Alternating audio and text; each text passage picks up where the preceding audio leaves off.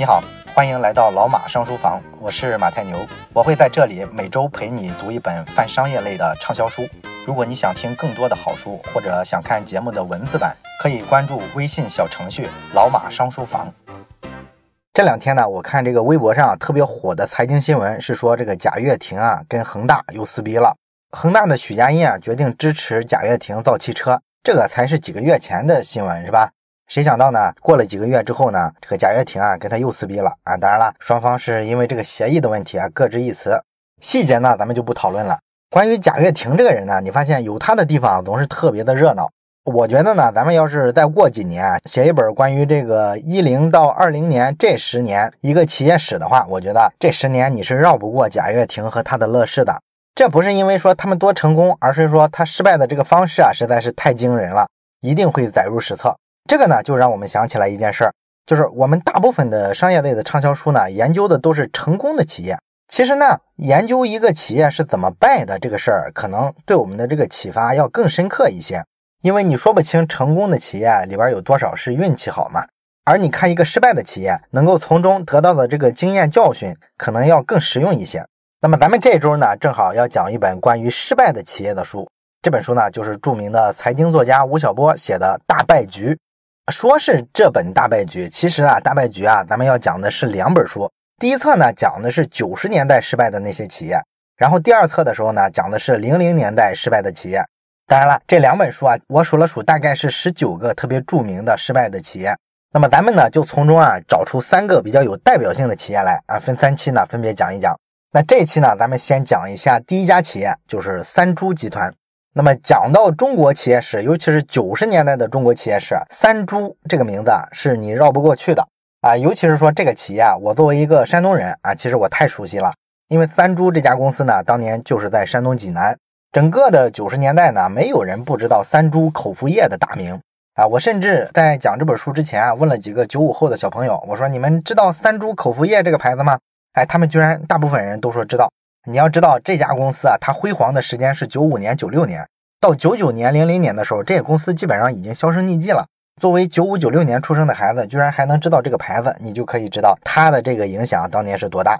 可以说，三株口服液是整个九十年代最火、最火的一个保健品。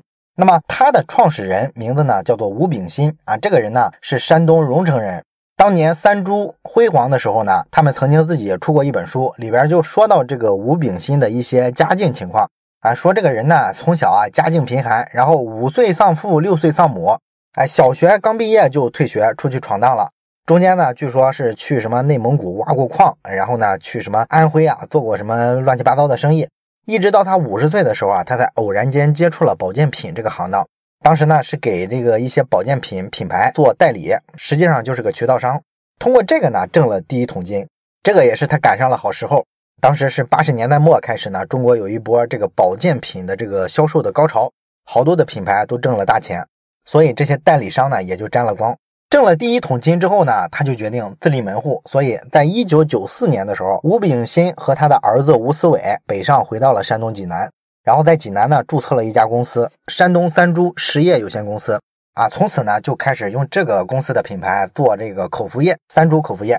然后吴炳新呢自称是三株口服液的这个发言人，同时呢也号称是首席科学家啊，一个小学毕业的人号称首席科学家，你琢磨这事儿靠谱吗？至于说他们这个三株口服液啊是怎么发明出来的呢？其实到现在啊大家也不知道，他把这个呢号称是一个商业秘密。不过从他们公布的这个产品啊，含有的这些东西来说，如果是真的的话，那三株口服液呢，主要成分应该是双歧杆菌，这实际上是一种类似益生菌一样的东西，是吧？据说这个东西呢，如果真含有的话，那么进入肠道应该是对这个肠道菌群啊有一个比较稳定的作用，有利于这个消化呀、新陈代谢什么的。那么当时这个三株口服液刚创立的时候，它面临的市场环境是什么样的呢？就是中国的保健品市场啊，经历了大概七八年的高潮期啊，每年呢都往上大幅的增长。到了九十年代初的时候呢，这个市场啊开始出现下滑。当时像什么太阳神口服液啊、中华鳖精，然后包括说娃哈哈、乐百氏这些后来做奶的产品，啊，早期的时候都是保健品起家的，也包括史玉柱的巨人集团当时做的这个脑黄金啊，也曾经火过一阵儿。这些产品啊，在九十年代初的时候啊，大部分都开始出现下滑。这时候呢，三株口服液出来了。而且一下把这个中国保健品市场啊带上了一个新高度。哎，他是怎么做到的呢？咱们这期呢，主要从三部分讲讲这个故事。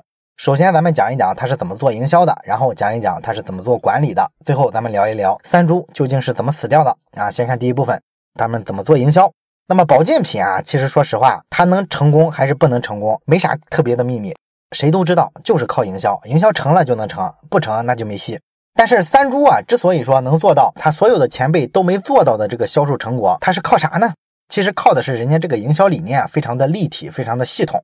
它怎么个系统法呢？啊，首先咱们说它有形象广告啊，这个形象广告呢，今天来说大家觉得哪个品牌没有形象广告？这有啥了不起？但是呢，三株集团是国内最早的把企业的这个电视形象片作为广告进行投放的企业。就是说，他当时啊找了像中央电视台啊，或者说一些比较大的城市他们的这个电视台，然后买了大量的非黄金时间的广告段位来播放这个形象宣传广告片啊。这个形象宣传片讲什么呢？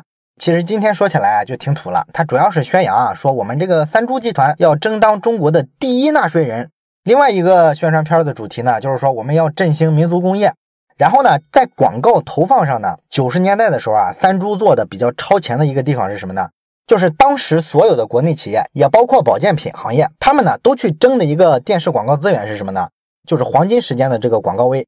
而人家三株呢，反其道而行之，人家找了一个价格非常低廉的，大部分人都不愿意去争的非黄金广告时间。为什么选这个非黄金时段呢？其实还是跟三株的这个广告策略有关，因为人家投的这个形象广告啊，是一个宣传片，讲的这个东西呢很复杂，一般几分钟甚至十多分钟这么长。他要是投这个黄金时段，那太贵了。他找这个非黄金时段，这时候便宜，其他人呢也不竞争，所以他可以买下好多这种时段，然后呢把他这个宣传片啊进行大密度的投放。而你那些其他企业都争那个黄金时间，黄金时间特别贵，而且你这个广告片也特别短，都是五秒的、十秒的广告。啊，哪有我这个这么长是吧？我这个这么大密度投放，效果其实肯定是不错的。而且这个黄金时段的广告啊，一般来说那十几分钟都是有好几十个广告品牌在那儿争夺的。所以你想啊，那么密集的时间里出现那么多品牌，消费者能记住几个啊？所以说啊，这个三株就不这么搞，人家就选的是非黄金时间的广告，靠这个密度呢，也让消费者记得非常扎实。这是第一个，他们这个形象广告。然后除了形象广告之外，咱们知道还有产品广告。因为形象广告主要是确保啊，说这个企业形象、品牌形象比较高大上。然后具体到哪个产品的销售的情况，你就得靠产品广告了。产品广告啊，你得宣传产品的卖点，这样才能拉动消费，是吧？这个咱们都知道这个常识。但是呢，人家三株做这个产品广告的时候啊，还是非常有意思。他们呢，很少在这个价格上跟这些媒体啊讨价还价啊，非常爽快，你要多少钱我就给。但是呢，他唯一一个要求是什么呢？就是我在这个报纸版面上，如果做广告的话，你给我做的这个广告的形式啊，最好不要是那种硬广告。我要求你做什么呢？你把我这个广告啊，也打上标题，也打上记者的名字，整个看上去呢，就是一篇正常的新闻报道，写法也要那么写。这实际上就是报纸的软文广告，是吧？咱们肯定觉得这个东西不新鲜，比比皆是。但是呢，你还是别忘了这个背景，那是九十年代初啊。九十年代初的这个广告是什么水平呢？我不知道还有没有人啊有这个九十年代看电视广告的这个记忆。反正在我的记忆里，九十年代的广告是什么样的？基本都是这个路数。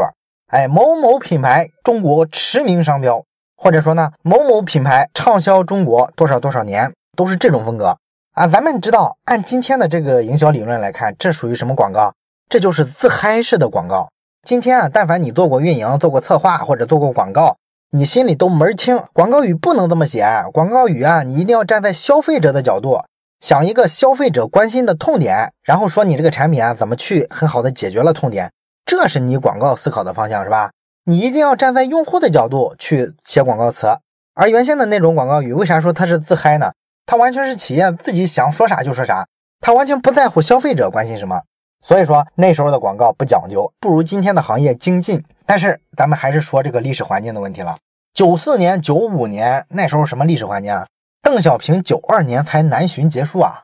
所以你琢磨，九十年代初的时候，那企业它会特别多吗？有几个企业敢说一门心思的我就要搞大一个企业？他心里也打鼓啊，他怕这个意识形态再退回原先那个状态。你办了一家企业，回头国家一下给你没收了，收归国有了。所以说呢，当时那个营商环境啊不是特别好，导致好多企业啊不敢干。不敢干之后呢，这对于这个市场的供需双方就有影响了，导致需求很大，但是供给严重不足。所以说呢，那个年代做广告，真的这个品牌啊，不需要花太多心思，你只要在电视上、媒体上露露脸，让消费者呢能够接触到，知道哦有这个牌子，这还是名牌呢，他以后就会买的，他就会管用的。所以说那时候没有多少人琢磨这个广告啊转化率好不好，哎，它处于这么一个历史背景里，所以你就知道在这个背景下，三株做的这个广告居然愿意去做软文，这是多么超前，是吧？而且呢，这个三株还特别擅长用这个媒体的权威给自己做背书。人家只要是在这个报纸上写了这种文章之后，他会把这个报纸呢给它印刷出来啊，然后贴在自己的这个广告宣传册子上，然后告诉大家，你看某某大媒体公信力很高吧？你看他对我们做了这么权威的报道，我们就是个好企业。通过这种来回的反复宣传，很快呢，它成了中国啊这个媒体知名度最高的保健品之一。这是咱们说的第二点，产品广告。那么除了形象广告和产品广告，三株能成啊，还靠的第三点就是专家说话，患者见证。其实就是咱们今天啊，看看各大小电视台上做的那个卖假药的那些广告，咱们都会觉得这个简直是个笑话，没人会上这个当。但是你别忘了，九十年代的时候，当时这套东西啊，没有人玩，人家三株口服液啊，找了专家来给你背书，然后找了患者现身说法，这套东西真的是开创性的，然后效果非常好。而且它不是说简单的做到现在这一步就行了，它其实比现在绝大部分卖假药的公司啊还要上心，人家非常认真，不仅说做一个线上的这个广告宣传这么去做，而且还拉着医院里的好多医生，让他们做落地活动，就是把这个医院里的医生啊给他组织起来，然后让他们上大街上去开展义诊义务的慈善。当然了，他这个给普通人义诊的过程中，肯定是让这些医生啊顺手给他推销他们的三株口服液。据说啊，这个三株啊，每年搞这种落地的线下义诊活动啊，一年在全国有上万场。所以你明白了吧？它的营销思路是啥？绝对的要深入到群众中间，我才不搞那些花里胡哨的没用的东西。然后在一九九六年的时候，这个三株呢，甚至说联合了好几十家科研单位，然后推出了一本十万字的论文。这个论文的题目叫什么呢？叫做《三株口服液临床验证论文》。十万字的论文啊，基本上是一本书了，是吧？这个书啊，据说非常成体系啊，分为什么理论、临床、机理、基础、病例五大部分。普通人一看就觉得哇，这太科学了，太专业了，一看这就是个神药，有科学依据啊。所以说呢，这些办法都是三株在中国企业营销史上一个首创。当然了，上面说的这三种啊，所谓的这个立体化的营销公式呢，其实只是一个开胃小菜。因为三株真正牛的在于，它能把这些营销啊，让它转化成一个实际的销售效果。他怎么转化呢？首先从这个大战略上来说，他们就非常清楚。吴炳新这个人啊，他非常崇拜毛泽东，所以说呢，他熟读主席的这个农村包围城市的战略，所以他没有纠结于北上广深这些超级大城市，人家上来打的就是基层，尤其是中国的广大乡镇地区。那你说广大乡镇地区应该怎么保证这个销售这个广告的到达率呢？这时候你还是得分析当时的环境。九十年代的时候啊，中国的广大的乡镇农村那个电视普及率可是很低啊，所以没有一个自上而下能够打下去的这么一个宣传渠道。这种情况下，你怎么把三株口服液卖到农村去呢？哎，吴炳新呢就花了差不多一年的时间，构建了一套巨大的农村销售网络。这个农村销售网络呢，大概分成四级啊，最上面一级呢是地级市的子公司，再往下呢，每个县呢有办事处，然后每个乡镇呢有宣传站。每个村里呢有宣传员，所以你明白他怎么渗透到农村去了吧？实际上啊，他就是利用中国县域以下啊广大的这个乡镇地区啊，劳动力成本非常低廉。他实际上用的是个人海战术，但是呢，因为劳动力低廉，即便是人海战术，其实也没有特别高的成本。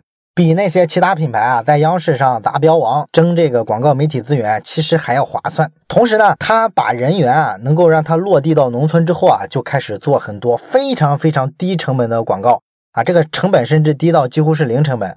怎么零成本做广告呢？他就让这些乡镇或者是村里的这些宣传站宣传员，你们给我干一件事儿，我发给你一桶涂料。然后你拿着这个涂料去农村的很多土墙啊、什么电线杆上啊，就写上三株口服液怎么怎么解决健康问题、治什么什么病。所以说你看这事儿哈，这个学院派做广告的人会干这事儿吗？肯定不会啊！你找那些美国过来的那些所谓的跨国的广告公司，你让他做做这种广告，我看看，他肯定觉得特别 low 是吧？但实际上有用的就是好广告。九十年代的中国农村，你告诉我有比这个广告更好的载体吗？没有。那么通过这几手的这个销售手段呢，哎，这个吴炳新的三株集团啊，很快获得了巨额的回报。一九九六年底的时候呢，当时啊，他在整个农村的销售已经占到整个三株集团这个口服液销售的百分之六十。那么靠着这个呢，他在一九九六年啊，实现了他销售额的巅峰，达到了八十亿元的这个销售。他这个公司咱们前面讲了，九三年底、九四年初啊，这个时间节点成立的。当时成立的时候，注册资本三十万，然后花了三年的时间，把销售额做到了八十亿。你告诉我，即便今天啊，这个互联网公司号称发展速度比传统行业快多少多少倍，有几个企业能达到这个速度？这简直是惊人，是吧？何况你还没算这个通货膨胀呢，那是九十年代初的八十亿啊！你放在今天，这个销售额怎么得翻个几倍？怎么得相当于几百亿上千亿吧？所以说啊，人家真的是有两把刷子。这是咱们说的第一点，他是怎么做营销的。接下去呢，咱们讲第二部分，他是怎么做管理的。这个吴炳新呢，包括说他儿子，他俩呢都有超出一般企业家的这个抱负和理想。他想做成国内啊少见的这种百年企业，而且为了实现这个目标呢，他们把这个企业的管理方式啊啊做的，我觉得非常好玩啊。因为吴炳新和他儿子吴思伟呢，其实是完全不同的两类人。吴炳新啊，咱们前面说了，他是毛泽东的理论的狂热的崇拜者，所以说呢，他把这个企业设计的管理思路是完全军事化管理，他完全模仿军队的建制。比如说，他为了管理这个销售团队呢，他把这个市场啊划分成四大区，这个叫四大战区，就类似于咱们原先部队说的这个八大军区的概念。然后每一个战区呢有一个负责人，然后这四大战区呢没有财务权。吴炳新呢把这个体系叫做中央集权。他用这种军事化的管理方式，而他儿子吴思伟呢，啊，好像据说是上过大学哈，所以说呢，他开口闭口啊都谈这个管理学大师彼得德鲁克。完了呢，他去学习日本的这个企业管理方式。当时西方的企业已经好多都在做这个事业部，所以说他学习人家西方的这个事业部，然后按照业务的方式啊，又把企业呢分成几个事业部啊，比如说这个管营销的、财务的、组织人事的等等等等。所以说，实际上这家企业呢是做了一个组织上的一个杂糅啊，一方面呢保留一种军事化的体系啊，另一方面呢还借鉴了西方的这个事业布置。完了之后，这个销售体系不是咱们前面讲了有四级嘛，他就按照这个层级给这个销售体系里啊各级经理啊什么的给他设计薪酬体系啊。一级的这个干部呢就是总裁，二级的干部呢是副总裁，四大战区的他们叫主任，四大战区的主任是二级半。然后三级呢，就是各个省的总经理啊，然后再往下一级一级，这样他在各级啊设置了五千多个销售经理，而且跟他们签的是终身合同。据说他们签终身制啊，是为了后来做这个股权改制，这个咱们就不得而知了。然后呢，为了保证啊各大区或者说各个主要的省份啊、城市啊能够协调运转，他们还成立了一些非常有意思的机构，比如说有个机构叫做市场前线指挥部，这个设在三株的总部。完了，还有一个市场前线总指挥委员会，听这个名字非常军事化，是吧？吴炳新自己说呢，这就是对他企业来说的这个军委会。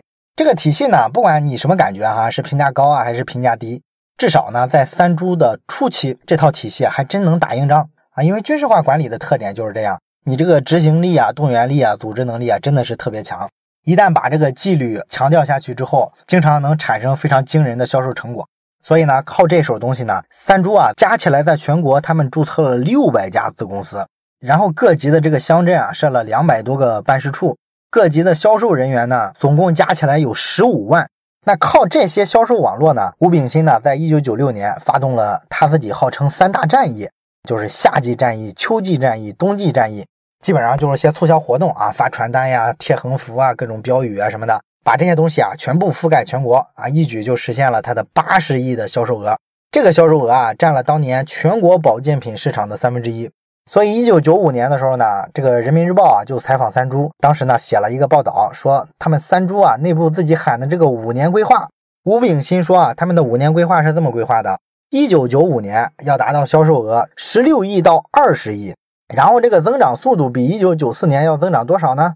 增长百分之一千六到百分之两千，然后呢，他觉得这应该是增长最快的一年，往后呢，这个速度不会这么快了。所以呢，他在一九九六年的目标呢，是把它修正为增长速度回落到百分之四百啊，你听这词儿，回落到百分之四百。然后这一年呢，销售额达到多少呢？达到一百亿。前一年不是到二十亿吗？增长百分之四百，不就是一百亿吗？然后一九九七年呢，增速继续回落到百分之二百。然后呢，这一年销售额三百亿。一九九八年呢，增速再回落到百分之百，销售额呢到六百亿。一九九九年增速呢跌到百分之五十，然后销售额到九百亿。这是他的一个规划。你可以想想，他们当时对这个管理体系多自信，敢喊出这样的目标。那这个目标当然没有实现了，这是后话，咱们都知道是吧？问题就是这个企业既然说销售这么牛，管理呢看起来也很厉害，有这么庞大的团队，那他是怎么死的呢？哎，这就是咱们要讲的最后一部分，怎么死的呢？其实有几个比较传统的原因。第一个，其实你已经猜到了，就是机构太臃肿了，十五万人的销售团队，他还用军事化的方式管，什么事儿呢都不给地方财政权，全是我总部做决策。你琢磨什么呢？他就从来没有这样能管理成功过的企业的先例。十五万人这么多的人的时候，你想管的有效率，只有一个办法，就是放权。因为你作为总部，你不可能了解基层的情况了，你就把权力下放给各个独立的子公司，你们自己去管去。我考核你们这个公司整体就是了，肯定是这个逻辑，是不是？所以说呢，机构臃肿啊，导致国企身上的这种大企业病、官僚病，在他身上每一个都有啊。尤其严重的是什么事儿呢？就是信息不对称嘛。底下的情况，他们上面完全不了解啊！大家往上报情况的时候，都是各种骗、各种瞒、报假数字。这还不是最关键，你机构本来就臃肿吧，这个确实很难管了。偏偏呢，他这会儿还要搞多元化，就是这个吴炳新的逻辑是这样的：你看，我卖这个三株口服液的时候，我不是搭建了一个非常庞大的销售网络吗？这是中国最大了。那么我靠这个销售网络，能把这个三株口服液给它卖到八十亿。那你说我用这个销售网络，我卖别的产品，我怎么会卖不下去呢？是吧？他是这么个逻辑，所以说呢，他就去做了多元化的扩张。一开始呢还比较克制，还跟这个医疗健康啊有点关系。后来就没边了，是吧？去做什么物理电子啊、化妆品、化工、材料工程，也不知道他怎么想的。所以他做的东西多了之后啊，他就发现，哎呀，自己这个销售网络不大好使啊。因为你想，那是卖保健品搭建的一套销售网络，你卖什么电子产品，靠这个玩意儿能好使吗？他消费人群啊、市场需求啊，包括说你的营销方式。它都是不一样的，他怎么可能适应得了？所以他发现这套东西不好使，不好使怎么办呢？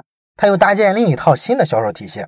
结果呢？你想多元化经营啊，涉及好多个领域啊，你每一个领域，你发现隔壁领域的那个销售渠道啊都不大好使，都卖不动货，所以我只能自建。你看最后一套一套一套建了好多套销售体系，简直要疯了。这个组织人员各种臃肿，所以说呢，他一九九六年达到销售的巅峰八十亿之后，一九九七年就没有完成增长目标。还跌了十个亿，只完成了七十亿的销售额，这是咱们说的机构臃肿和多元经营带来的问题。然后呢，还有一个问题就是虚假宣传。咱们一开始讲这个三株是怎么来的，其实你就感受到了，是吧？这个东西啊，八成是没有什么效果的。但是问题是呢，基层的这个营销啊，他们是管不到的。基层他不会按照上级的指示一板一眼的做营销。机构大了之后，一定营销走了样。所以说，他们在这个农村啊、乡镇啊，就搞大量的虚假宣传。啊，这个宣传的有点夸张了，都是说这个三株口服液还能治疗癌症什么的，所以说呢，就被好多地方的这个卫生厅啊什么的给他发了好多通知，说你这个不是扯淡吗？你是个保健品，又不是个药品，所以那几年全国各地的这个诉讼啊、处罚啊还是非常多的。但是呢，哎，好多这种事儿啊，对三株其实没有影响，这是因为啊，三株还是挺未雨绸缪的，他建了一个非常有意思的体系，叫做利益共同体。其实说白了就是搞这个政府公关。他们公关这个政府的手段非常惊人啊！一开始呢还比较客气，就是弄些什么主题研讨会啊、什么学术探讨之类的会议，然后邀请一些知名的媒体啊、政府人员啊，然后让他们出席啊，给我们当顾问。完了可能给点小利益啊什么的，就跟他们绑定了一个关系。但是这个关系网越来越大之后，他们这个动机啊就逐渐的不纯粹了。他们开始啊利用这些关系啊来打击竞争对手，给对手使绊子。完了之后，他搞这个利益输送啊还越来越严重。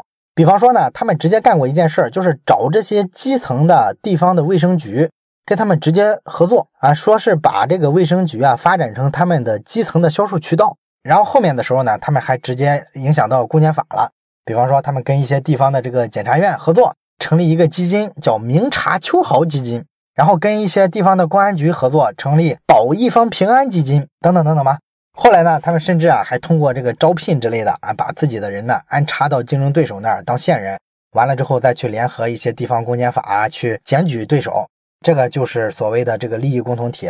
那你说这个利益共同体能帮他挡一些案件，防止这个竞争对手啊搞他，确实能起这个作用。但是你觉得它能长久吗？